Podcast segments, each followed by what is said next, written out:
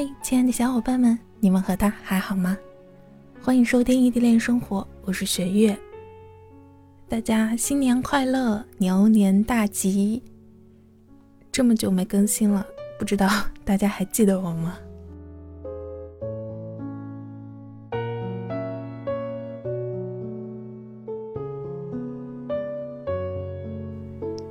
转眼啊，这个专辑就已经六年多了。感谢大家的陪伴。最早订阅这个专辑的听友朋友们，应该都多少知道一点我和冬瓜的故事。呃，我们呢是异地恋七年结婚的，今年是结婚后的第五个年头了。刚决定以声音的形式记录这段感情的时候，其实我满心的以为幸福是可以一直延续下去的，那么我的这个专辑就可以一直更新下去。但是，婚姻远远比我想象中的要复杂。谈恋爱是两个人的事情，可是呢，结婚是两个家庭的事情。那些男女主人公结婚以后，从此就过上了幸福的生活，大概就只会出现在童话故事和电视剧里了吧？事实上，现实生活中结婚后，可能大部分的问题才会显露出来。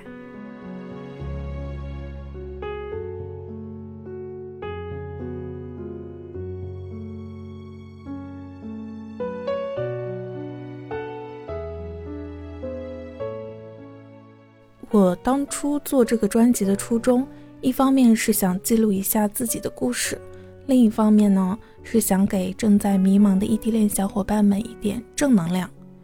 所以，当婚后我的生活中出现了一系列问题，让我自顾不暇，被满满负能量包裹的时候，我只能选择停更。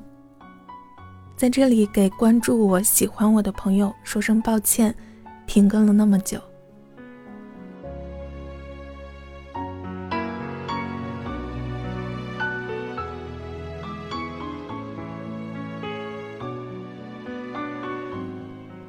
决定恢复更新的时候，我第一时间在群里面发了一个群公告，给自己定了一个更新的时间和以后的更新频率。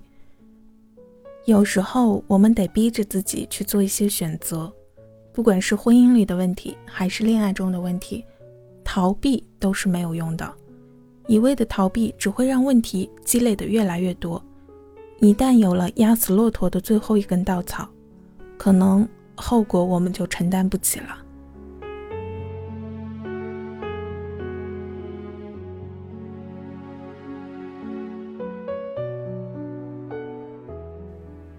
以后呢，这个专辑的内容大概会偏向婚姻生活一些，我的生活中遇到的一些，就是异地恋结婚后遇到的一些问题，可能也会说一下，给即将计划结婚的小伙伴们。打个预防针。生活中光有浪漫和风花雪月是不够的，曾经越幸福呢，以后也会也有可也有可能啊，有可能会越受伤。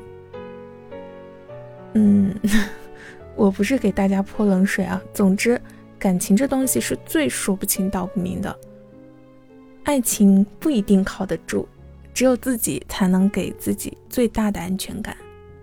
对于异地恋来说，如果经常发生矛盾，这段感情给你带来的痛苦大于给你带来的幸福，那我劝你趁早断掉。当断不断，必受其乱，及时止损才是明智之举。那如果矛盾是可以通过沟通或者什么别的方法来解决的，那么就积极解决。不要拖拖拖拖到后来，矛盾越积越多。嗯，这是我作为过来人的一些经验之谈。嗯，好啦，今天就暂时先说这么多吧。以后更新的时间暂定每周三和周六。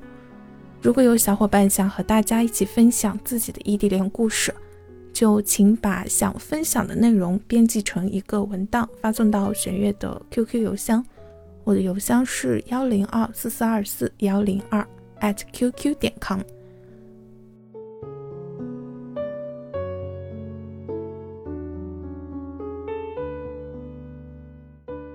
异地虽辛苦，但只要心不曾分开，就不要轻言放弃。玄月和大家一起为爱代言。最后的最后，我们一定都会幸福。感谢大家的收听，我们下期再见，拜。